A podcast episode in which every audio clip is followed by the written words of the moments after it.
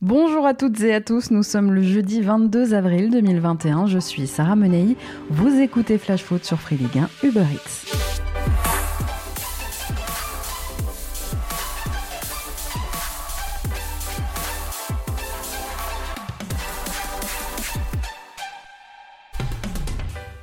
Soirée tendue au Parc OL. Longtemps en dominateur, hier soir, l'Olympique lyonnais s'est finalement incliné 2-0 face à l'AS Monaco en quart de finale de Coupe de France. Alors on ne sait pas si c'est un avant-goût du sprint final en Ligue 1, mais cette OL-ASM s'est avérée très tendue. C'est donc Monaco qui est sorti grand vainqueur de ce choc des quarts de finale et qui a peut-être pris l'ascendant sur l'OL, un certain ascendant psychologique au moins, dans la course au titre en championnat. Qualifié en demi, Monaco rejoint Rumilly, Vallière, Montpellier et le Paris Saint-Germain. Ils ont pourtant souffert, les Monégasques, hier soir, mais ils ont été plus réalistes que leurs adversaires, qui se sont souvent heurtés au montant et, il faut le dire, à un grand Radoslaw Majeki dans sa cage. D'ailleurs, avec lui depuis les 16e de finale, Monaco n'a toujours pas encaissé le moindre but dans sa campagne en Coupe de France. Hier soir, face à Lyon, les Monégasques ont fait la différence sur un penalty transformé par Wissam Ben Yedder. Sept petites minutes plus tard, Kevin Voland faisait le break. Scénario frustrant pour des Lyonnais passablement irrités par la tournure des événements. En témoigne par exemple l'exclusion précoce de Rudy Garcia dès la 23e minute de jeu ou cette irruption de Nico Kovac sur la pelouse pour calmer ses joueurs avant le deuxième but monégasque. Désignée pour diriger cette rencontre, Madame Stéphanie Frappard a hier soir distribué 8 cartons jaunes et 2 rouges, un arbitrage pas du tout au goût de Rudy Garcia. Bah c'est une élimination qui n'est pas du tout méritée. Je pense qu'on méritait de se qualifier euh, sur ce qu'on a produit aujourd'hui. On n'est pas en réussite parce qu'on a frappé trois fois la barre ou les poteaux en première période. Et puis ensuite, on est réduit à 10, mais même réduit à 10, euh, je trouve qu'on a été plutôt bien. On a eu de nouveau des occasions, mais malheureusement, euh, on n'a pas été, ni on a eu le brin de réussite, ni on a été efficace ce soir. Et puis, euh, et puis trop de faits de jeu contraire. voilà, contre. Qu'est-ce que vous voulez que je vous dise je, je aux joueurs qu'à part les féliciter de la partie qu'ils ont fait. En fait, je pense que l'arbitrage ce soir n'était pas au niveau des deux équipes, mais ça arrive. Des fois, les coachs sont pas bons, des fois, les joueurs sont pas bons, et des fois, les arbitres sont pas bons. Et donc voilà, ça arrive, mais, euh, mais quand c'est trop contraire comme ça, et malheureusement, euh, malheureusement avec cet arbitre-là, euh, c'est pas la première fois qu'on a, a des résultats qui ne sont pas conformes à ce qu'on aurait dû avoir. J'en veux pour preuve le, but refusé à Oussem Aouar contre Marseille ici. J'en veux pour preuve contre Metz le but refusé à Carl Toko et Cambi. Donc voilà, il me semble qu'il y a eu des décisions aujourd'hui qui nous ont pas été favorables. Donc à part dire aux joueurs qu'ils euh, ont été très bien dans l'animation offensive, l'animation défensive, et que c'est comme ça qu'il faut jouer dimanche, et qu'il faudra jouer à Monaco, et qu'il faudra finir le championnat, puisque maintenant on n'a que cette euh, compétition-là. Il n'y a, y a, rien d'autre à dire que ça. Mais bon, voilà, ça arrive, c'est le football. Hein. Alors, dans 10 jours, les deux équipes se retrouveront à Louis II en championnat. Cette fois, ça promet. Avec ce rouge, Rudy Garcia pourrait être suspendu pour cette rencontre. Et l'entraîneur lyonnais pourrait aussi devoir faire son Memphis de paille, qui a écopé hier soir de son troisième carton jaune en 10 rencontres. Vous l'avez entendu aujourd'hui, Stéphanie Frappard est donc extrêmement critiquée pour son arbitrage de cette OL Monaco. Pourtant, elle a été sélectionnée pour être au sifflet des matchs de l'Euro 2021 cet été. Deux arbitres représenteront la France pendant la compétition, Clément Turpin en tant qu'arbitre principal et donc Stéphanie Frappard qui a été sélectionnée comme arbitre de soutien et qui remplira la fonction de quatrième arbitre. Alors si Monsieur Turpin est un habitué des compétitions internationales, Stéphanie Frappard, elle est la première femme à avoir été retenue pour arbitrer dans un championnat d'Europe masculin. Allez, c'est parti pour notre tour des clubs.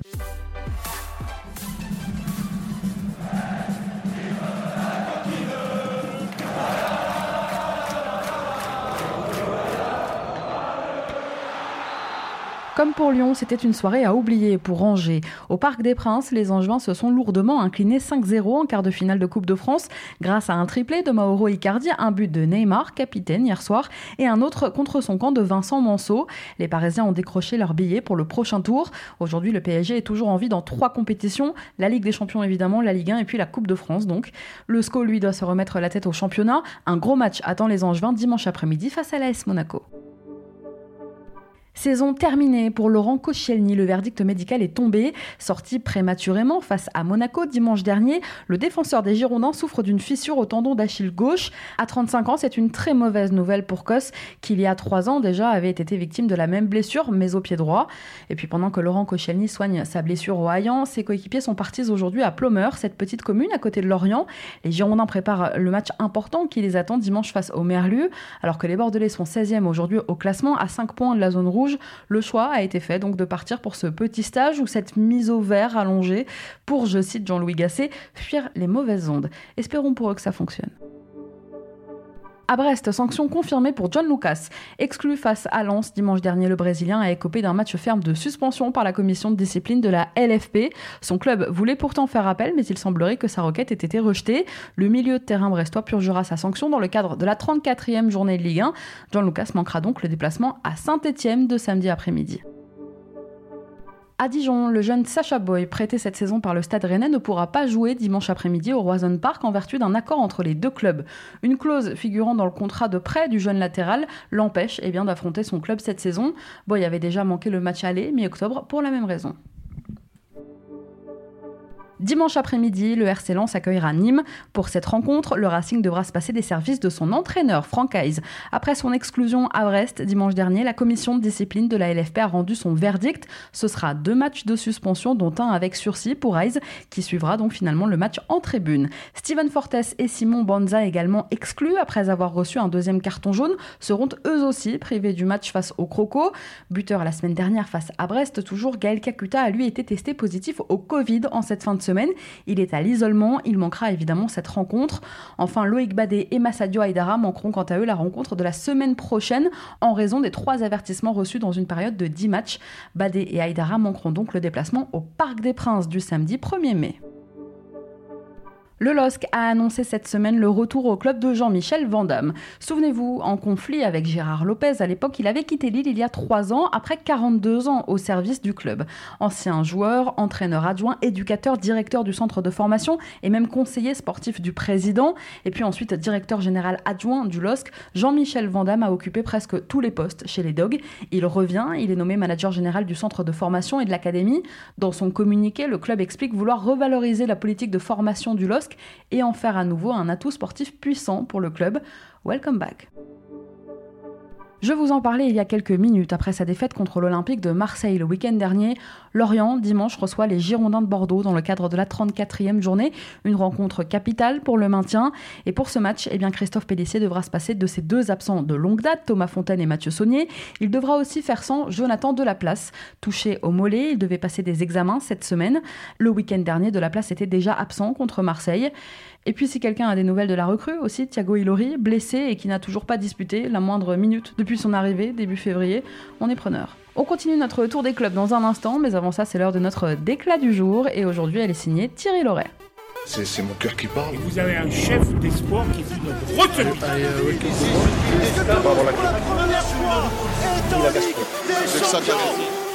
Doucement mais sûrement, la valse des entraîneurs se met en place avant l'été.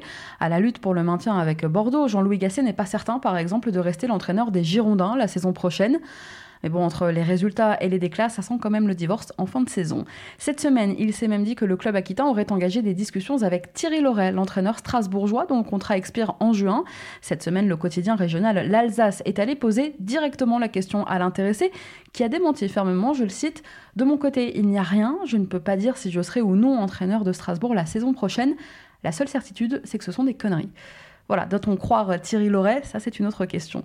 Et puis en parlant de Bordeaux, avant ce match très important contre Lorient, Yacine Adli était en conférence de presse ce midi avec plein de lucidité. Il est revenu sur la situation compliquée des Girondins et sur les supposées tensions qu'il y aurait dans le vestiaire bordelais. On a vu tout ce qui s'est dit. Ça n'a pas non plus été l'anarchie comme on, peut en parler. Hein. Certains, on, croirait que c'était Bagdad notre vestiaire. Il euh, faut arrêter de croire tout ce qui se dit et puis que dans le vestiaire, euh, c'était la guerre. Hein.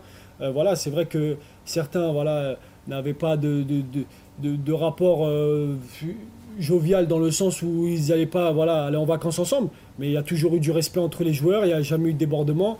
Il y a eu des fois. Euh, le seul épisode, c'est le truc euh, de, de, Laurent contre Marseille, mais c'était vraiment un, truc où le capitaine prend la parole, où il n'y avait, y avait rien, il n'y avait pas d'animosité. On a créé ce contexte parce que aussi, il y a plein d'infos qui sont sorties, des trucs.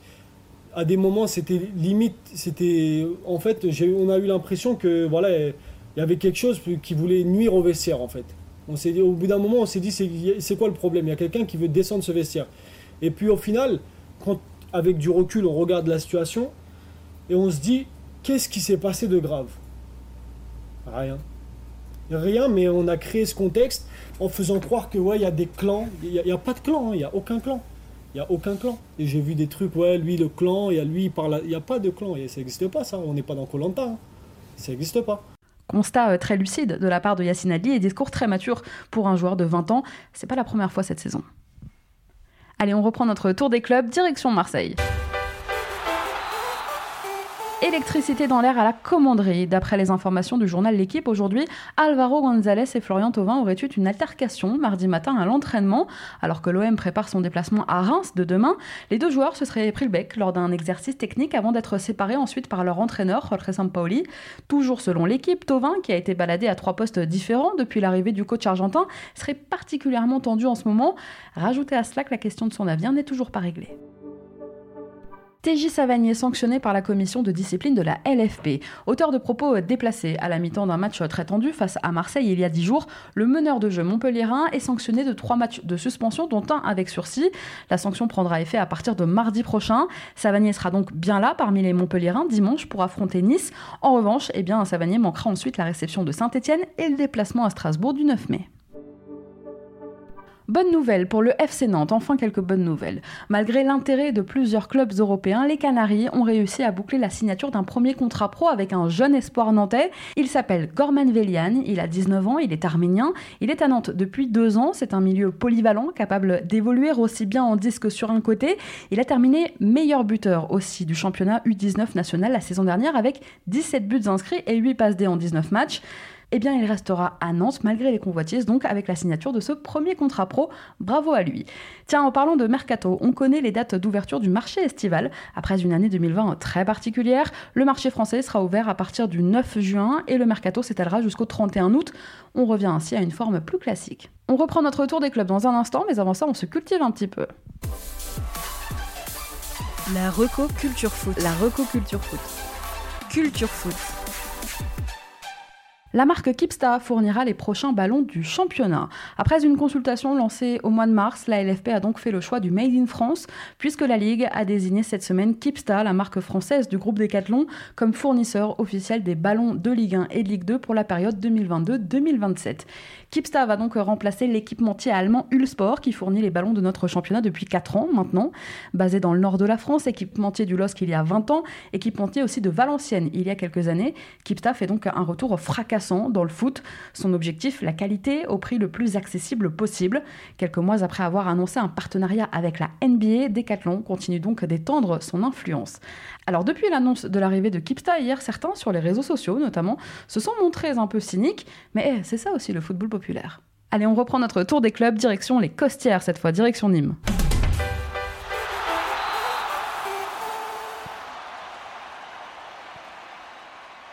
J'avais en tête de partir. Avec une seule petite titularisation lors des 15 premières journées de championnat, Sofiane Alacouche a vécu un début de saison très compliqué à Nîmes. À l'occasion d'une interview réalisée cette semaine, le jeune latéral droit a confié qu'il avait donc envisagé de quitter son club formateur cet hiver. Alors heureusement, depuis, les choses ont bien changé. Jérôme Arpinon, son ancien entraîneur, s'est fait remercier début février et Alacouche a retrouvé sa place à Nîmes. Il a débuté 15 des 18 dernières rencontres du Nîmes Olympique et il fait partie des quelques satisfactions du moment. Alors si son contrat dans le Gard arrive à expiration en juin. Pour l'instant, l'objectif est clair, le maintien des crocos qui passera déjà par un déplacement périlleux à Lens dimanche après-midi. Paris, après avoir refusé le poste dans un premier temps, Nasser El Khalifi a finalement été nommé président de l'ECA, l'Association européenne des clubs. Le poste était libre depuis le départ en début de semaine de son prédécesseur italien Andrea Agnelli, et puis après surtout les péripéties de la Super League. Le président du PSG, déjà reconduit mardi comme représentant de l'ECA devant le comité exécutif de l'UEFA, était l'un des seuls patrons de clubs parmi les plus riches d'Europe à ne pas avoir fait partie de ce projet de Super League. Il en a été en quelque sorte récompensé en étant donc nommé cette semaine président de l'ECA. Cette semaine, à la Piverdière, et comme plusieurs fois depuis son arrivée, Bruno Genesio a fait monter quelques jeunes en équipe première pour s'entraîner avec les pros. Leslie Hugo Choukou, régulièrement appelé dans le groupe pro, Andy Diouf ou Ahmed Omari, un défenseur central, et Loum Chauna ont une nouvelle fois participé aux séances des pros. Il y a une semaine déjà, Genesio avait organisé une grande opposition entre les jeunes rennais. Ce week-end, Damien Da Silva et Naya Fagarde suspendus. La titularisation surprise d'un jeune face à Dijon n'est pas à exclure. Denis Bouanga dans le viseur du RC Lens. Arrivé à Saint-Etienne il y a deux ans maintenant, l'international gabonais est aujourd'hui l'un des cadres de l'effectif de Claude Puel. Auteur de 7 buts et de 3 passes décisives en Ligue 1 cette saison, Bouanga est pour l'instant le meilleur buteur du club. Pourtant, il pourrait quitter les Verts dès cet été. Franck Hayes, le coach du RC Lens, serait très intéressé par son profil.